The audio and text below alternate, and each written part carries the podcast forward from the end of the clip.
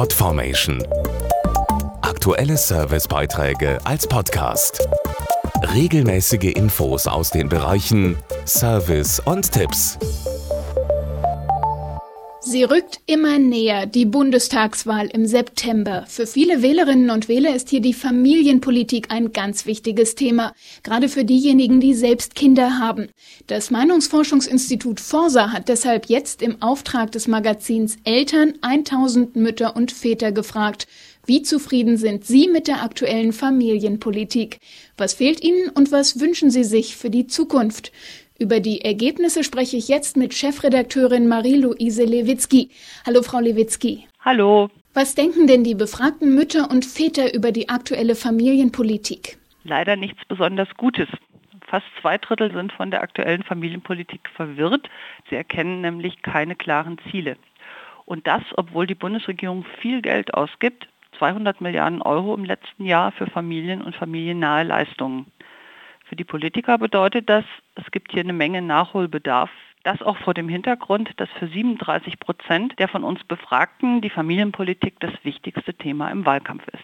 Was ist den Eltern denn besonders wichtig? Was wünschen sie sich von der Politik? Ganz besonders wichtig ist den Eltern, dass der Staat benachteiligte Familien besser unterstützt. 89 Prozent der Befragten wollen das das ist ein sehr schönes Ergebnis, weil es dafür spricht, dass Familien nicht nur an sich selbst denken, sondern oft auch an die, denen es schlechter geht.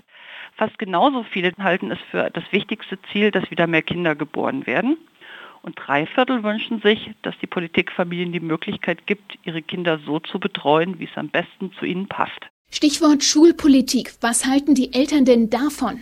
Die Befragten sind mit der Schulpolitik grundsätzlich zufriedener als bei unserer letzten Umfrage vor vier Jahren. Allerdings ist die Zahl derer, die sich endlich gleiche Schulsysteme und gleiche Lehrpläne in allen Bundesländern wünschen, weiter gestiegen. Das sind jetzt 93 Prozent.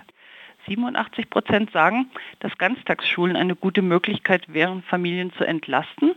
Allerdings nur, wenn sie freiwillig sind. Wie schätzen die Eltern die Familienpolitik der einzelnen Parteien ein? Fast die Hälfte weiß kaum etwas über die familienpolitischen Ziele der einzelnen Parteien. Und von denen, die nichts wissen, fühlen sich zwei Drittel zu wenig informiert. Ein Drittel denkt, sie haben sich selber nicht genug Mühe gegeben.